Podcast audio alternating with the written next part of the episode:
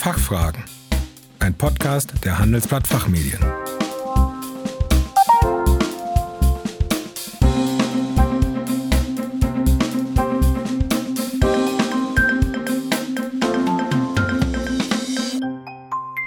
Herzlich willkommen zum Expertentalk der Fachfragen. Mein Name ist Kerstin Pferdmenges. Unser Thema heute Integrität in der Unternehmens-DNA. Wunsch oder Wirklichkeit?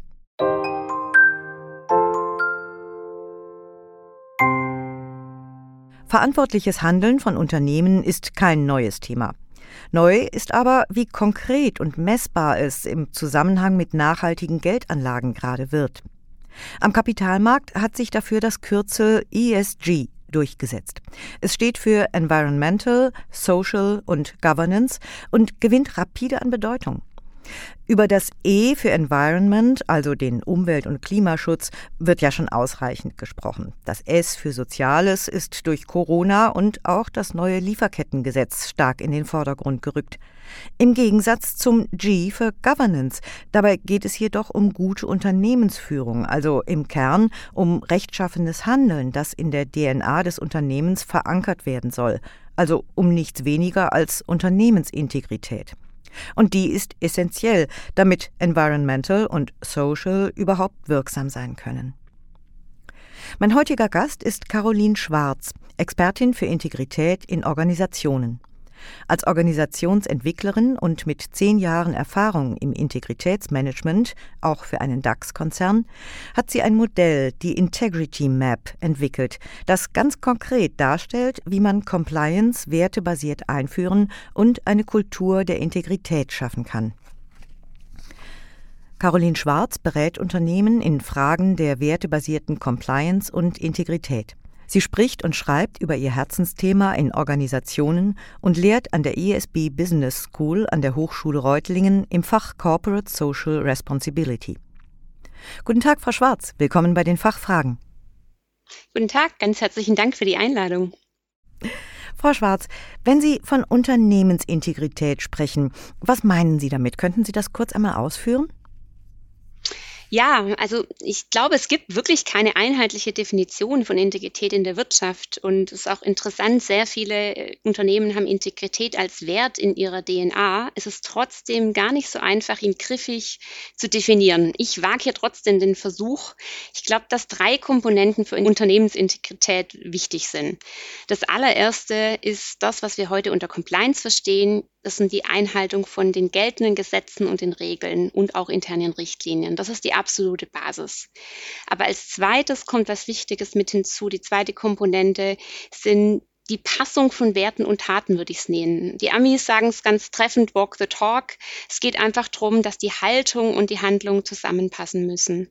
Und hier geht es um die Haltung und die Handlung der Einzelperson, aber auch um die Frage, wie passen die Werte der einzelnen Personen zu den Werten des Unternehmens als Gesamtes. Und das Dritte ist was ganz Wichtiges und das ist die Frage, welche Auswirkungen haben eigentlich die Handlungen? Habe ich die im Blick? Schaue ich drauf, was meine Handlungen bewirken? Und so ganz kurz und knapp, finde ich, könnte man sagen, es geht letztendlich darum, welche Haltung habe ich, welche Handlung resultiert aus der Haltung und welche Wirkung habe ich. Haltung, Handlung, Wirkung als Dreiklang für Unternehmensintegrität. Das kann man sich sicher gut merken. Und was können Unternehmenslenker ganz konkret tun, damit Integrität im Unternehmen auch gelebt wird? Es gibt viele Dinge. Ich würde es auf drei ganz wichtige beschränken. Das allererste ist eins, was alle kennen. Ich sage es ja trotzdem, weil es enorm wichtig ist. Und zwar, wenn Unternehmensführung Integrität vorlebt, dann hat es eine Auswirkung auf das Handeln aller. Im andersrum, wenn Unternehmensführung die, das Top-Management Integrität nicht vorleben, Walk the Talk äh, kein Thema ist, dann wirken auch alle Dinge, die ich versuche zu implementieren im Rahmen von Compliance oder Unternehmensintegrität letztendlich nicht wirklich. Als Faustformel gilt für mich, je mehr Macht, desto mehr Verantwortung und desto mehr Vorbildfunktion. Ein anderer Punkt, ist die Frage, wen stelle ich eigentlich ein und wen fördere ich? Und da wiegt die Haltung mindestens genauso viel für die, wie die Kompetenz und die Leistung. Ich finde, Warren Buffett äh, drückt es manchmal so treffend aus und die Geschichte kennen viele. Er ist mal gefragt worden, wenn er nach Leuten schaut, die er einstellt, welche Qualitäten nimmt er in den Blick? Und er hat dann gesagt, ja, für mich ist die Integrität wichtig, die Intelligenz wichtig und natürlich die Energie, die die Menschen mitbringen. Und dann hat er als Schlusssatz noch gesagt, naja, also wenn die Leute ohne Integrität kommen, dann möchte ich eigentlich, dass sie dumm und faul sind. Und ich finde, die Geschichte zeigt das eigentlich ganz schön, wie wichtig die Haltung, die Integrität der Menschen ist, die ich in Unternehmen einstelle und die ich dann auch befördere und in wichtige Funktionen setze. Und das dritte Thema ist mir ein Herzensthema, weil ich glaube, es ist wirklich essentiell. Und das ist die Frage, wie schaffe ich es, eine Speak-up-Kultur zu fördern? Weil letztendlich, wir haben so einen hohen Leistungsdruck und eine Arbeitsverdichtung. Keiner macht immer alles richtig oder hat alles im Blick. Aber wenn sich in einem Unternehmen niemand traut, auch mal Kritisches zu thematisieren, und zwar nicht, wenn ein klarer Fehler vorgefallen ist, sondern wenn man was sieht, wo man denkt, irgendwas liegt hier im Argen und derjenige spricht es nicht an, dann habe ich die Riesenchance verpasst, was ein Problem im Keim zu ersticken. Ich habe auch eine Chance vielleicht für Innovation verpasst, weil möglicherweise was Neues entstehen kann. Und ich gehe ein großes Risiko ein, dass ich letztendlich entweder einen großen finanziellen Schaden habe oder schlimmsten Fall auch einen großen Reputationsverlust. Weil wenn wir uns die Dinge angucken, es ist meistens so, dass sich Probleme über eine längere Zeit einschleifen. Keiner sagt was, der eine hat es nicht gesagt, warum soll der andere was sagen? Und letztendlich wird das Problem immer größer. Und das im Keim zu ersticken, das schaffe ich, wenn ich wirklich eine Speak-up-Kultur im Unternehmen fordere und ganz stark fördere. Ja, das klingt jetzt danach, als wären es nicht nur die Führungskräfte, also die Unternehmenslenker, die für die Integrität zuständig sind. Stimmt das? Ja, also wenn ich mir die Frage stelle, wer für Integrität im Unternehmen verantwortlich ist, dann wäre meine Ein-Wort-Antwort alle. Mhm. Ähm, ist vielleicht jetzt ein bisschen kurz als Antwort. Ähm, letztendlich geht es darum, dass jeder in seiner Rolle, in dem, was er tut und vor allem in den Entscheidungen, die er trifft, für Integrität zuständig ist. Insofern sind es immer alle. Zum anderen geht es auch darum, und da waren wir gerade bei der Speak-Up-Kultur, aufmerksam zu sein, was um einen herum passiert und hinzuschauen, wenn das sich in Ordnung scheint und es anzusprechen. Also es geht manchmal wirklich bei Integrität auch nicht um weniger als um die Zivilcourage jedes Einzelnen. Und ich glaube, es wäre ganz schön, man könnte Integrität in der Abteilung delegieren äh, oder sagen, wir haben doch einen Chief Compliance Officer oder ein Integritätsmanagement im Unternehmen, vielleicht in einem, im Großkonzern. Aber letztendlich ist es so, dass jeder einzelne Mitarbeiter verantwortlich ist in seiner Rolle. Und Klar gibt es Compliance-Abteilungen, es gibt Hilfestellungen, das ist auch ganz wichtig, dass es jemand gibt, der in schwierigen Dilemmafragen, in großen Zielkonflikten, auch vielleicht in komplexen Vertragssituationen oder in komplexen Zusammenarbeitsmodellen berät und auch Fragestellungen aufgreift und manchmal auch leider Gatekeeper sein muss, aber er ist niemals verantwortlich oder er zeichnet niemals verantwortlich äh, für die Unternehmensintegrität, weil die stellt sich wirklich in jeder einzelnen Business-Entscheidung ein. Ja, und was passiert, wenn sich Mitarbeitenden eben nicht integer verhalten? Ja, da wird es dann eigentlich erst, erst richtig spannend. Ich glaube, hier ist es wichtig, zwischen zwei Dingen zu unterscheiden. Also es gibt den klassischen Compliance-Verstoß. Hier wird wirklich entweder gegen geltendes Gesetz verstoßen oder gegen interne Richtlinien und Regeln. Und hier ist das Resultat oder das, was ansteht, ist eine Konsequenz. Also einfach die Frage, was ist passiert und wie gehe ich damit um? Wir kennen das vielleicht alle aus, die die Kinder haben, wenn ich Regeln bei meinen Kindern aufstelle und es passiert eigentlich nichts, wenn sie sich nicht an die Regeln halten, dann ist letztendlich die, halt, die Regel wirkungslos. Andersrum gesagt, wenn es unverhältnismäßige Konsequenzen gibt, dann gehe ich auch das Risiko als Unternehmen ein, dass meine Vertrauenskultur geschwächt wird. Und beides ist letztendlich schlecht. Also insofern, bei einem Regelverstoß braucht es eine verhältnismäßige Konsequenz. Bei dem Thema Integrität und nicht integrem Verhalten liegt es ein bisschen anders. Da glaube ich, braucht es als allererstes den Dialog. Es geht nämlich erstmal um die Frage, was ist hier eigentlich passiert, weil ein Integritätsthema nie glasklar ist, schwarz oder weiß, Regel eingehalten oder nicht, sondern es ist oft viel nebulöser, wir sind in einer Grauzone unterwegs.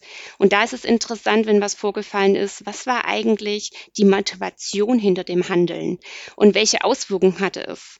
Und dieser Dialog findet am besten mit Handelnden und Betroffenen statt, um herauszufinden, was ist hier eigentlich tatsächlich passiert. Und dann wird es interessant, wenn man auf die Haltung schaut, was vielleicht wirklich ein Missverständnis oder ein Versehen oder einfach ein, ein, ein Fehler im Moment, aber die Haltung und der Dialog zeigt, dass die Haltung passt, dass letztendlich das Wertesystem des Unternehmens und das Handeln, die Haltung des Mitarbeiters konkurrent sind. Aber es kann auch manchmal anders aussehen und da hilft vielleicht ein Beispiel am besten. Nehmen wir mal ein Unternehmen, das ganz stark sich zum Ziel gesetzt hat, inklusiv zu sein. Äh, Diversity ist ein großes Thema. Und ich habe vielleicht einen neuen Mitarbeiter vom Markt, der in einem Fachthema wirklich der allerbeste war, den man kriegen konnte. Und ich stelle aber immer wieder fest, der hat so eine latent homophobe Einstellung. Jetzt ist das ein Riesenzielkonflikt. Jetzt ist die Frage, was mache ich mit so jemandem? Ich kann nur den Dialog führen und rausfinden, was steckt eigentlich dahinter. Und ich kann demjenigen klar machen als Führungskraft, was sind die Werte, die wir hier leben wollen. Und dann stellt sich raus, ist derjenige bereit, den Weg der Werte des Unternehmens mitzugeben und durch Gespräche passt möglicherweise seine Einstellung an oder reflektiert die zum ersten Mal und stellt fest, huch, da habe ich eine Einstellung, das passt hier überhaupt nicht und eigentlich stehe ich gar nicht dahinter. Oder derjenige hat eben die Einstellung und dann ist die Frage, will ich so jemanden dann mehr Verantwortung übertragen oder auch Personalführung übertragen? Die Antwort lautet dann wahrscheinlich nein, wenn wirklich das Unternehmen hinter diesen Werten stark steht. Und dann kann es sein, dass es sinnvoller ist, dass man sich von so einem Mitarbeiter trennt oder in gegenseitigen Einvernehmen feststellt, dass man doch nicht so gut zusammenpasst. Also letztendlich passt die Haltung zu den Werten, die im Unternehmen gelebt werden, äh, ist hier die große Frage. Mhm. Ja, das klingt alles richtig und wichtig. Hm, jetzt frage ich mich aber trotzdem, ob Unternehmen mit den aktuellen Auswirkungen von Corona und dem Umbruch durch die Digitalisierung nicht schon genug auf dem Tisch haben. Hm, warum ist auch in dieser Situation jetzt Unternehmensintegrität überhaupt relevant? Ja, es ist in der Tat so, es ist aktuell mehr als genug. Das Rad der Veränderung dreht sich gefühlt schneller denn je. Ein Grund, klar, ist die Digitalisierung, ist auch das Thema Nachhaltigkeit. Aber es gibt ein drittes und das ist ein Trend, der äh, wirklich alle Unternehmen ausgesetzt sind, ob groß oder klein, und das ist die zunehmende Regulierung. Die zunehmende Regulierung ist eine riesengroße Herausforderung.